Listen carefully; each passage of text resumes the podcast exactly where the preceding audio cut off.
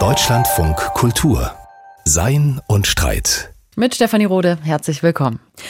Neues Jahr heißt ja auch alte Wünsche. Zum Beispiel mehr wollen zu können und weniger zu müssen. Sich aus alten Gewohnheiten lösen zu können, so wie man es will, ohne es zu müssen. Auch gesamtgesellschaftlich könnte man sowas ja mal gebrauchen. Diese Hoffnung, nach mehreren Jahren endlich aus dem Krisenmodus rauszukommen, wieder mehr wollen zu können. Aber ist genau das überhaupt noch zeitgemäß? Das fragt sich der Soziologe Philipp Stab. Er beobachtet, dass wir uns gerade vor allem anpassen, sei es in der Pandemie durch Kontaktvermeidung oder durch weniger Heizen in der Energiekrise.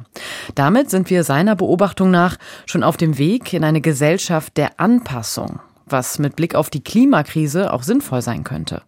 Aber Moment mal, Anpassung heißt das nicht auch weniger wollen dürfen und weniger handeln können?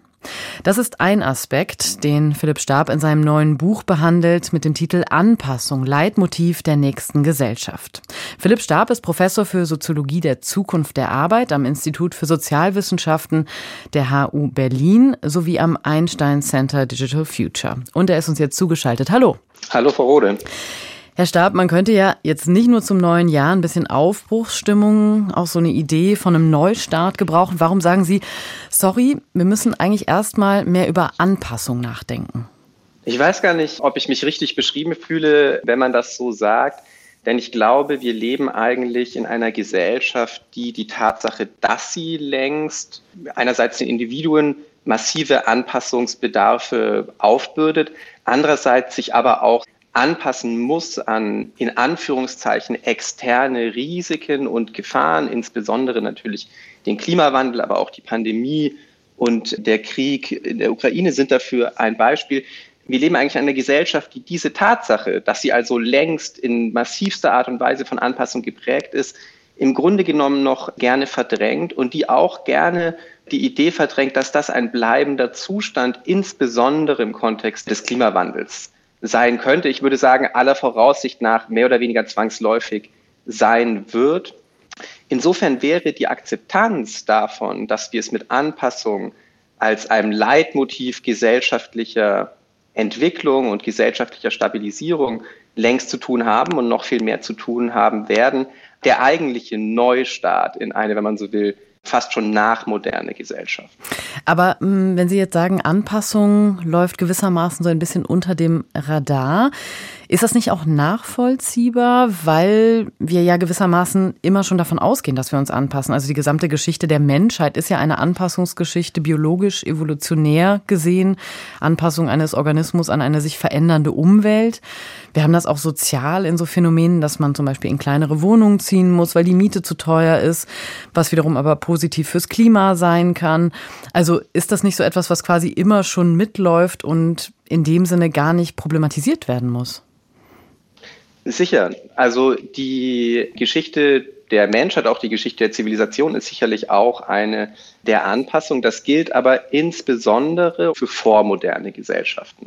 Also in einer Gesellschaft, in der, wenn man es mal einfach sagt, weniger zu verteilen ist, ist die Tatsache, dass man sich äußeren Umständen, die außerhalb der eigenen sozusagen Einflusssphären und Steuerungsfähigkeit liegen, sofort evident und viel verbreiteter als dann in der modernen Gesellschaft, die sich vor allem deswegen, glaube ich, auch als modern empfindet, weil sie eben die Handlungsspielräume der Individuen zumindest potenziell, ne, also der Möglichkeit nach, immer weiter erweitert, weil sie also, um das mal sehr pointiert zu sagen, ein Versprechen auf Fortschritt und Fortschritt vor allem als fortschreitende und sich entwickelnde Perfektionierung der Gesellschaft und damit vor allem steigender Selbstentfaltungsmöglichkeiten der Individuen thematisiert.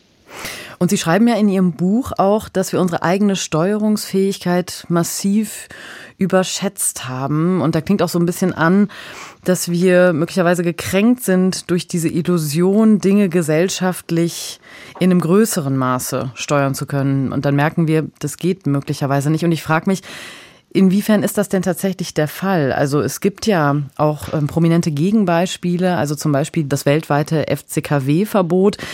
Das hat ja damals eine enorme Steuerungswirkung gehabt. Das hat dazu geführt, dass das Ozonloch ähm, über der Arktis massiv gestrumpft ist, was wir heute merken, wovon wir heute profitieren. Also sind das nicht so Beispiele, dass man sagt, eigentlich, wenn wir wollen, können wir massiv gegensteuern? Zu sagen, dass das moderne Subjekt, also auch wir, wenn man so will, im noch dominanten Diskurs würde ich sagen, seine Steuerungsfähigkeit massiv überschätzt hat, heißt ja nicht, dass es handlungsunfähig ist oder dass es gar keine Steuerungsfähigkeit hat. Es ist erstmal, wenn ich das so beschreibe, eine Kritik sozusagen an dem modernen Fortschrittsversprechen, dass sich, um es mal in so einer ökonomischen Alltagssprache zu sagen, dass sich um die Externalitäten seines Handelns und die Tatsache, dass die Welt, die es beeinflusst, auf es selbst zurückwirkt und damit auch seine Handlungsspielräume einschränkt und dass das auch nicht nur irgendwie gesellschaftliche Herrschaft ist, sondern einfach auch sozusagen ne, die Welt, die Natur, die Umwelt und so weiter, die auf die Gesellschaft zurückwirkt.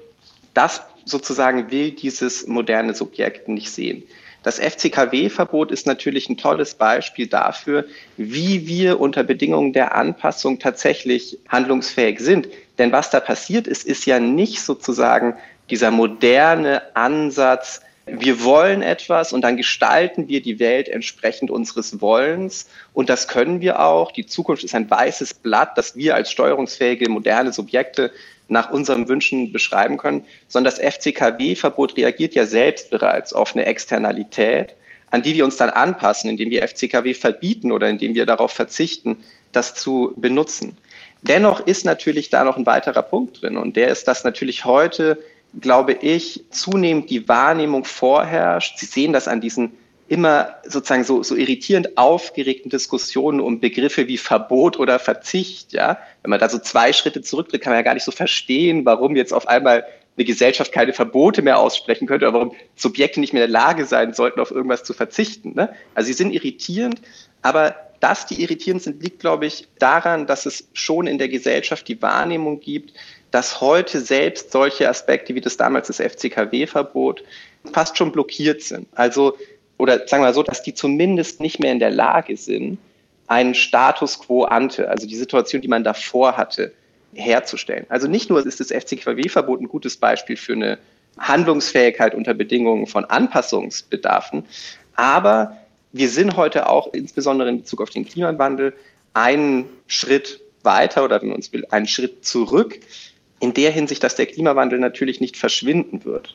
Und er wird auch nicht verschwinden, wenn wir heute alles richtig machen, was wir guten Willens erwarten können, dass wir als Weltgesellschaft in der Lage sind, richtig zu machen. Ja, aber um äh, Missverständnisse vielleicht an der Stelle auch zu vermeiden, der Anpassungsbegriff wird ja mit Blick auf die Klimakrise, also in der politischen Sphäre, ideologisch verwendet. Also man hört ja häufiger diese Forderung, dass man sich jetzt einfach an die globale Erderwärmung anpassen muss, statt eben vorbeugend Klimaschutz zu betreiben. Und das ist eben ein bekanntes Argumentationsmuster von Menschen, die tendenziell den Klimawandel skeptisch sehen oder ihn leugnen.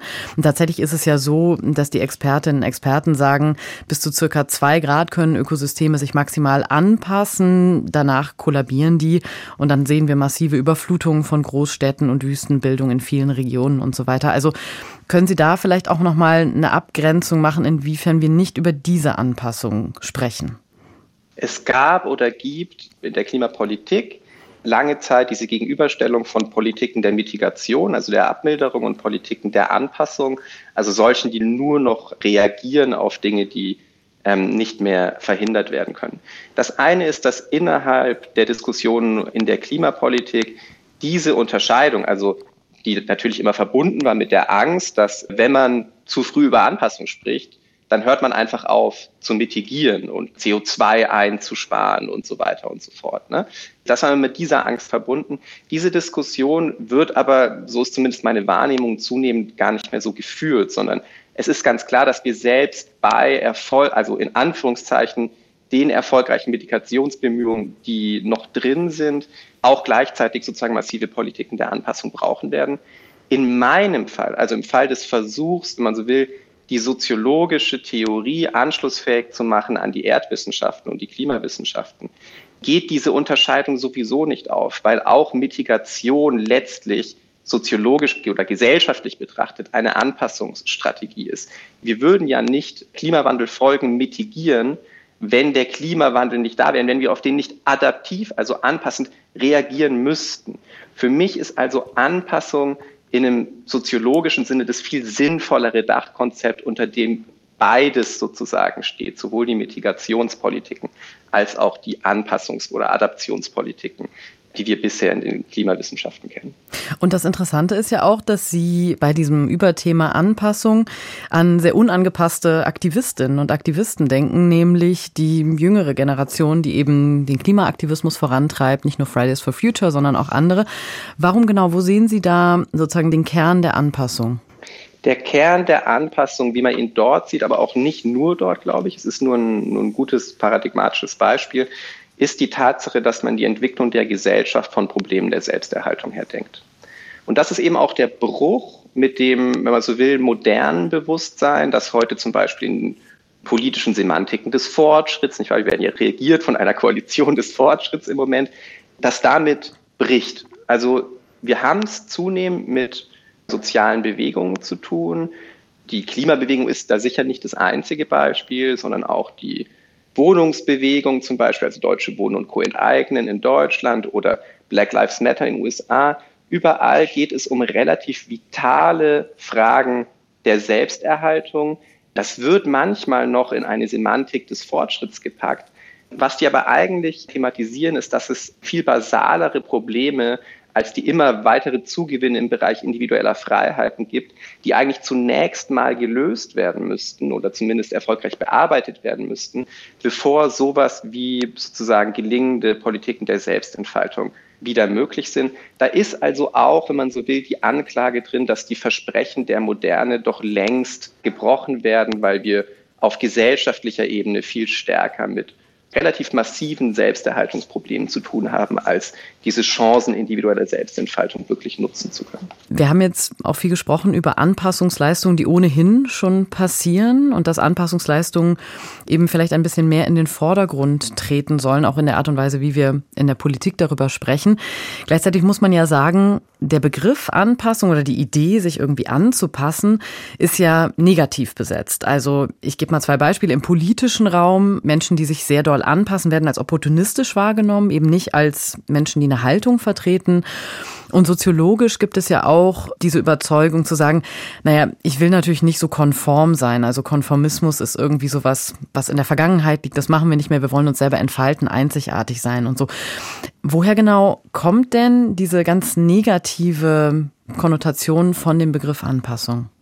Naja, zunächst mal kommt er natürlich daher, dass wir eben in einer Geschichte stehen, in der der Zugewinn an individuellen Handlungsspielräumen, an Möglichkeiten der Selbstverwirklichung und letztlich eben an sozusagen in der Individualisierungsgewinne grundsätzlich positiv besetzt sind.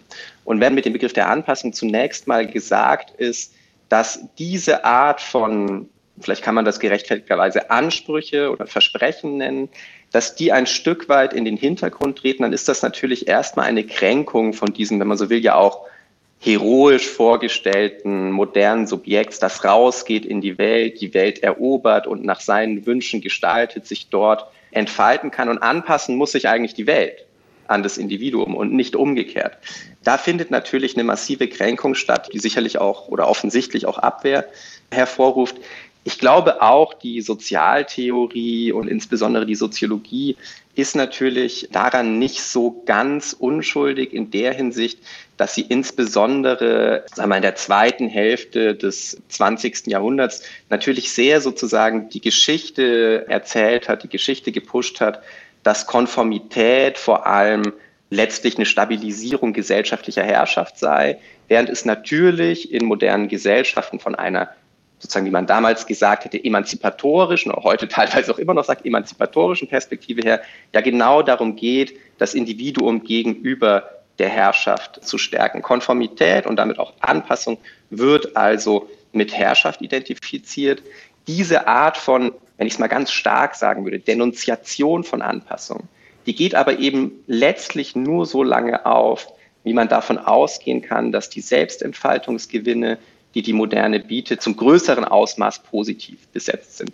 In dem Moment, wo sie zu dem ganz simplen Punkt kommen, der heute, Sie sagten das ja gerade schon etwa in der jüngeren Klimabewegung thematisiert wird, nämlich, dass das Primat der Selbstentfaltung in Gesellschaften unserer Art zunehmend selbst zu einem Problem für die Selbsterhaltung der Individuen in dieser Gesellschaft und der Gesellschaft als Ganzer geworden ist. Sobald Sie bei diesem Punkt ankommen, können Sie Anpassungen nicht mehr in dieser alten, also will alteuropäischen Art und Weise einfach denunzieren.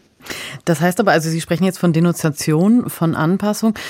Da ist ja schon ein Spannungsverhältnis. Also diese Frage von Selbstentfaltung, das, was Sie beschrieben haben, was gemeinhin positiv konnotiert ist, und dann eben Selbsterhaltung, wo man das Gefühl hat, also vor allen Dingen auch in der Soziologie, das ist irgendwas Regressives, da möchte man sich nicht auf diese Art mit identifizieren. Was bedeutet das denn für einen Freiheitsbegriff auch tatsächlich in demokratischen Gesellschaften, wenn wir sagen müssen, Selbstentfaltung wird zum Problem? Und damit müssen wir wirklich über Selbsterhaltung nachdenken.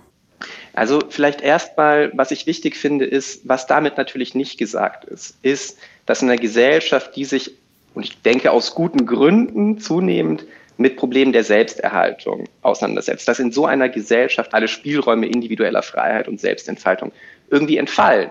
Sexuelle Freiheiten, Tätowierungen, Nasenringe, bunte Turnschuhe, was weiß ich, das ist natürlich vollkommen unberührt von der Tatsache oder zumindest in großen Teilen unberührt von der Tatsache, dass sich diese Gesellschaften etwa im Kontext des Klimawandels mit Selbsterhaltungsfragen befassen müssen. Das nächste ist, dass natürlich selbst sozusagen, wenn man zum Beispiel in die Begründung liberaler Demokratien guckt, also zum Beispiel in die Vertragstheorien, in der Philosophie, die gehen natürlich immer erstmal von Selbsterhaltungsproblemen aus. Also bei Hobbes zum Beispiel. Ne? Ist die Begründung für den Staat erstmal, äh, dass ich mir ohne den Staat meines Lebens nicht sicher sein kann, also vor Selbsterhaltungsproblemen stehe.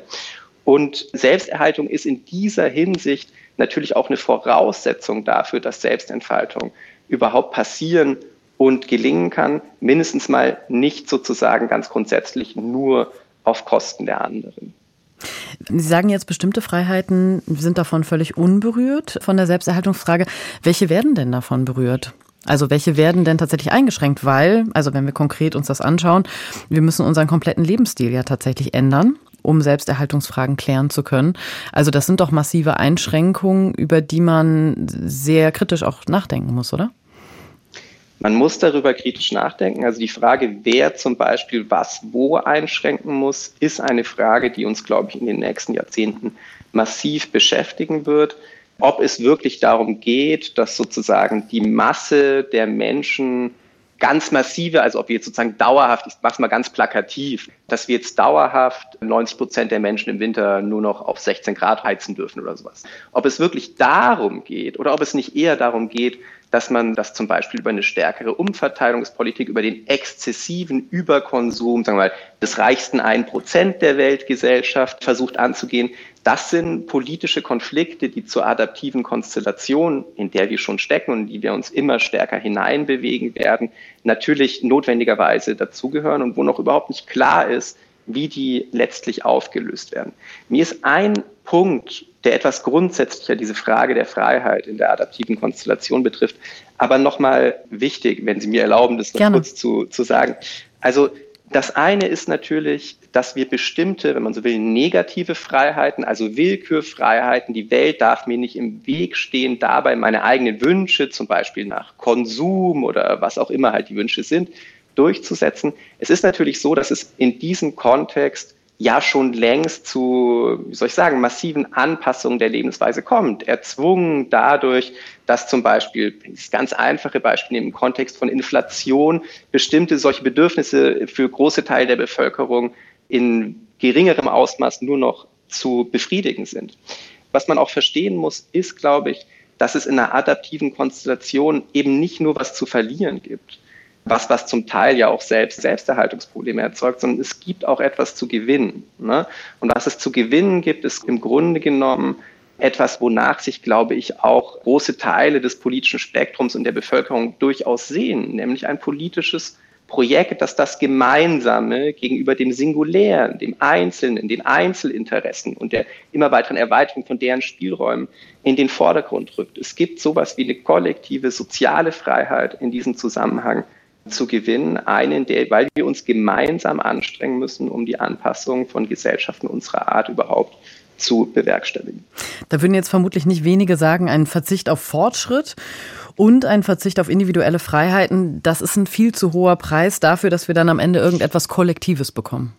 Ne, der Preis ist ja nicht, dass wir was Kollektives bekommen. Dass wir das tun müssen, dass wir das Kollektiv nur bewerkstelligt kriegen, ist eine Notwendigkeit. Den Preis, den wir gewinnen, und es ist eine Beobachtung, mhm. ne? es ist, das, was wir gewinnen, ist Selbsterhaltung.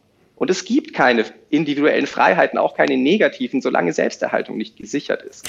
Dass da es dabei um ein zu priorisierendes Problem geht, halte ich für vollkommen evident und zunehmend auch für was, was im Bewusstsein der Gesellschaft eben angekommen ist. Aber dann schauen wir genauer nochmal rein in diese Idee von Selbsterhaltung weil ja schon die Frage ist, woran überhaupt soll man sich anpassen? Also dieses Anpassen, das suggeriert ja irgendwie, dass es etwas Gegebenes gibt, etwas Stabiles, an das man sich dann planbar anpassen kann.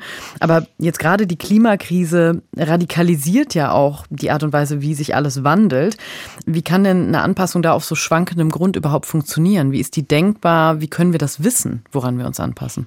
Also Anpassung in dem Sinne, wie Sie das beschreiben, hat sicherlich verschiedene Aspekte. Wenn wir nochmal zurückgehen zu diesen verschiedenen Reaktionsweisen auf den Klimawandel, ne, dann könnte man natürlich sagen, na, wir können natürlich schon mit einer relativen Sicherheit auf der Basis dessen, was man wissen kann, Anpassungsstrategien im Bereich der Mitigation anschieben und auch versuchen, die sozusagen zu planen. Das ist durchaus im Rahmen unserer, sagen wir mal, zumindest gemeinschaftlichen politischen Handlungsfähigkeit. Was wäre das zum Beispiel? Also Sie meinen so Passivhäuser und verkehrsberuhigte Zonen oder?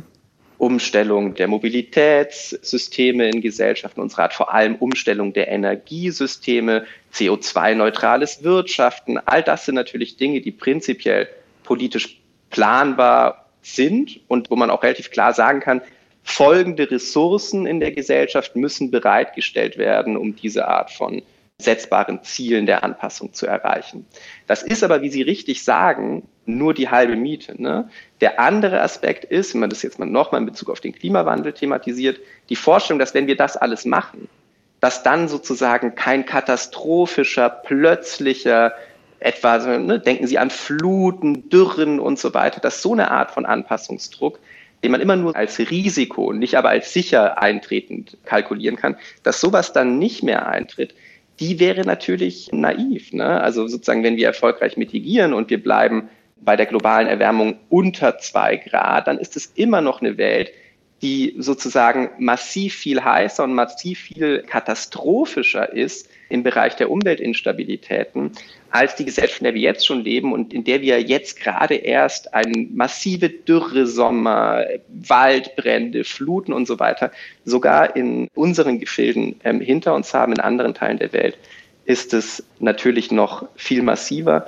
Und Ihre Frage war ja, was kann eine Gesellschaft in Bezug auf diese sozusagen sich wandelnden Anpassungs- und nicht wirklich berechenbaren Anpassungsbedarfe tun? Naja, sie muss natürlich in irgendeiner Art und Weise, würde ich sagen, gesellschaftliche Arbeitskraft versuchen so zu koordinieren, dass einerseits man darauf vorbereitet ist, flexibel zu reagieren auf die desasterartigen und überraschenden Ereignisse, die sozusagen erwartbaren Unerwartbarkeiten und die sich dementsprechend auch etwa auf ihren Arbeitsmärkten, etwa in Bezug auf die Ressourcenplanung, auf die Planung der Redundanzen von gesellschaftlichen Infrastrukturen und so weiter eben genau auf die Erwartung von solchen Unerwartbarkeiten, Plötzlichkeiten wird einstellen müssen.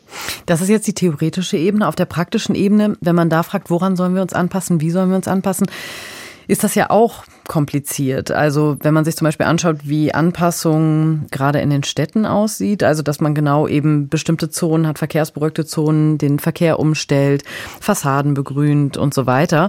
Das kann dann auch dazu führen, dass eben weniger wohlhabende Menschen verdrängt werden und dann außerhalb von diesen speziellen Quartieren zum Beispiel Flächen versiegelt werden, Städte verdichtet werden, Glas- und Stahlbauten in den Himmel wachsen und so weiter, weitere Straßen gebaut werden. Also wenn man sich das konkret anschaut, heißt es dann nicht, dass Anpassung letztlich eigentlich immer nur eine Verschiebung ist von Problemen woanders hin? Ja, also das ist ja genau der Punkt. Ne? In gewisser Weise war das schon der Punkt äh, Mitte der 1980er Jahre in Ulrich Becks Risikogesellschaft. Also was auch immer wir tun in einer vernetzten Moderne, die sich zunehmend ihrer Externalitäten bewusst wird, wirkt auf diese Gesellschaft zurück und erzeugt neue Probleme, auf die man, so würde ich sagen, adaptiv, also mit Anpassungen der Art und Weise, wie man wirtschaftet, lebt, arbeitet, in einer Gesellschaft reagieren muss. Das ist also sicherlich der Fall. Ich glaube jetzt äh, zu erwarten, ich weiß nicht, ob ich Sie da jetzt richtig verstanden habe, vielleicht können Sie das auch nochmal aufklären, zu erwarten, dass es deswegen besser wäre, adaptive Transformationen nicht anzustoßen, wäre aber, glaube ich, auch falsch. Mhm. Mein Versuch in meiner Forschung zur Anpassung, sich mit dieser Art von Problematik zu befassen, der ist ein ziemlich empirischer. Also was wir zum Beispiel gemacht haben, ist, wir haben uns sozusagen Leute angesehen, die heute schon in solchen adaptiven Konstellationen erleben, die also bestimmte, würde jetzt Christian Lindner würde jetzt sagen, Zumutungen hinnehmen müssen, ne, der Anpassung, die ihre negative Freiheit einschränken und so weiter. Und wir haben uns gefragt, was für eine Art von Kritik an der Gesellschaft äußern die eigentlich? Oder anders gesagt, wie müsste eine Gesellschaft aussehen aus Sicht dieser, wenn man so will, Avantgarden der Anpassung, die die als gut befinden würden. Wir haben das vor allem auf der Basis mit Interviews von systemrelevanten Beschäftigten in hohen Wellen, also sozusagen auf der Spitze von Wellen der Covid-19-Pandemie getan. Und wir sehen da unter anderem eine massive Politik- und Ökonomiekritik. Also sie sagen, der Staat ist zu schwach und die wirtschaftlichen Interessen sind zu stark. Und das Beispiel, das Sie genannt haben, also Verdrängung aus grün gentrifizierten Innenstädten und so weiter, das ist natürlich was, was genau in so einer Art von Beschreibung in gewisser Weise auch erwartet wird. Und die Forderung, die, wenn man das jetzt sozusagen extrapoliert, die Forderung, die man also erwarten kann in einer Gesellschaft, die sich mit solchen Problemen zu befassen hat, ist, wir müssen dieses Problem schwacher politischer Steuerung bearbeiten, das lösen, also mehr politische Steuerung und das vor allem als eine Gegenbewegung gegen wirtschaftliche Interessen. Also Sie sehen in dieser Logik der Anpassung sozusagen taucht das Motiv des Gemeinwohls ganz massiv auf und je stärker sich die Leute mit Selbsterhaltungsproblemen befassen, würde ich erwarten, werden die auch diese Art von Forderungen an die Politik richten. Und die Politik wird sozusagen Legitimität nur mehr gewinnen können, wenn sie diese Art von Bedürfnisse und Erwartungen auch bedient. Was passiert denn, wenn wir Anpassung jetzt nicht ernsthaft politisch in den Fokus nehmen, nicht reflektieren? Naja, ich würde jetzt als Beobachtung von den Wahrnehmungen von Menschen, die in unserer Gesellschaft leben, sagen, aber auch natürlich irgendwie in Bezug auf den Klimawandel, in Bezug auf die wissenschaftlichen Erwartungen, dann radikalisieren sich eben Selbsterhaltungsprobleme. Und, Und zwar nicht nur auf der individuellen Ebene, also dann sozusagen gibt es mehr Opfer klimainduzierter Katastrophen und so weiter oder mehr Opfer von Erschöpfungssyndromen oder sowas, sondern eben auch in gesellschaftlicher Hinsicht. Ne? Also dann sagen, wenn Sie sich eine Gesellschaft vorstellen, die in Permanenz in gewisser Weise mit mittleren Umweltkatastrophen zu tun hat, dann ist es natürlich eine, in der politische Legitimität oder in der die Frage der Sicherung politischer Legitimität sich auf eine ganz andere Art und Weise stellt und in der sie relativ schnell sehr nah an Fragen des permanenten Ausnahmezustandes und so weiter. Also relativ unangenehme Fragen für mhm. Gesellschaften unserer Art herankommen. Genau, und da ist ja die Frage, wie vermeidet man das? Also, dass auch sowas wie ein Wunsch nach einer Stabilisierung sich bahnbricht. Eine Stabilisierung verstanden als etwas, wo man hofft, dass es technokratische Möglichkeiten gibt zu regieren, wo möglicherweise Expertinnen und Experten die Kontrolle übernehmen und man letztlich das Gefühl hat, dass die Demokratie nicht mehr fähig ist, das zu leisten. Also wie verhindert man, dass man in so ein Mindset kommt? Naja, ich weiß gar nicht, ob wir das wirklich noch verhindern können oder ob wir mhm. sozusagen genau an die, ob das nicht eigentlich eine Beschreibung des Status quo ist, in dem wir uns befinden. Erstmal würde ich sagen, der Wunsch nach gesellschaftlicher Stabilisierung, Stabilisierungsgesellschaft, Naturverhältnisses, ähm, aber auch nach individueller Stabilisierung in einer Gesellschaft, die den Einzelnen ähm, etwa in der Arbeitswelt immer mehr abverlangt. Dieser Wunsch nach Stabilisierung, der ist ja würde ich jetzt ganz persönlich sagen, der ist ja total legitim. Also es geht ja nicht darum, den Leuten den Wunsch danach auszutreiben, dass die in der Lage sind, auf der Basis stabiler gesellschaftlicher Institutionen ihr Leben individuell und gesellschaftlich führen zu können. Was ich beobachte an ganz verschiedenen Stellen, an denen sozusagen sehr direkt auf diese Fragen gesellschaftlicher Selbsterhaltungsproblematik darüber nachgedacht wird oder wo man, wenn man sich dazu verhält, ist das in diesem Kontext ein Bedürfnis nach Entpolitisierung von Selbsterhaltungsfragen auftaucht. Also das ist jetzt erstmal klingt das vielleicht kontraintuitiv, wenn man sagt, Moment mal, Fridays for Future, das ist doch die Politisierung des Klimawandels. Das stimmt natürlich, aber wenn Sie sich darüber Gedanken machen, was sozusagen die Perspektive von solchen sozialen Bewegungen ist, dann glaube ich, sehen wir mindestens mal unter anderem eben ein Motiv der Entpolitisierung aufsteigen. Also es geht nicht mehr darum, jetzt sozusagen immer weiter die Diskussionsräume darüber zu erweitern, wie viel Grad Erwärmung zum Beispiel jetzt eigentlich, wir eigentlich wollen und wie viel nicht oder wie viel wir bereit sind in Kauf zu nehmen und wie viel nicht, sondern es geht eigentlich darum, ne, listen to science, wie es äh, bei Fridays for Future ja unter anderem heißt, sich sozusagen nach wissenschaftlicher Expertise zu richten und damit diese Fragen ein Stück weit auch zu entpolitisieren.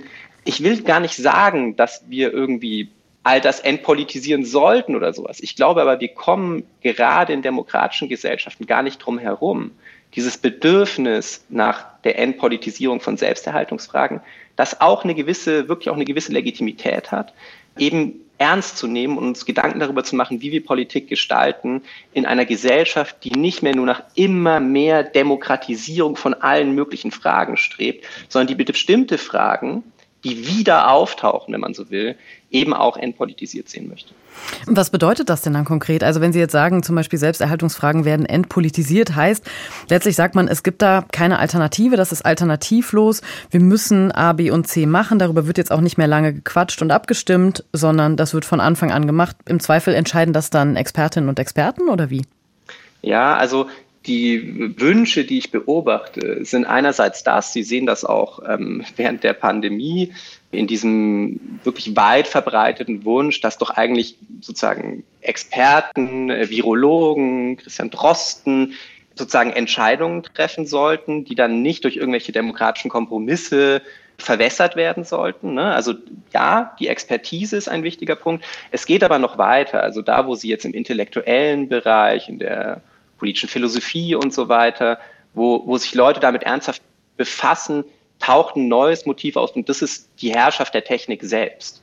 Also es taucht so ein Wunsch auf, zum Beispiel von einer, ich spitze das mal ein bisschen zu, allmächtigen Klima-KI, also künstlichen Intelligenz, die das Erdsystem beobachtet und um die gesellschaftlichen Institutionen, um die politischen Institutionen herum direkt auf das Klimasystem zurückwirkt. Ja.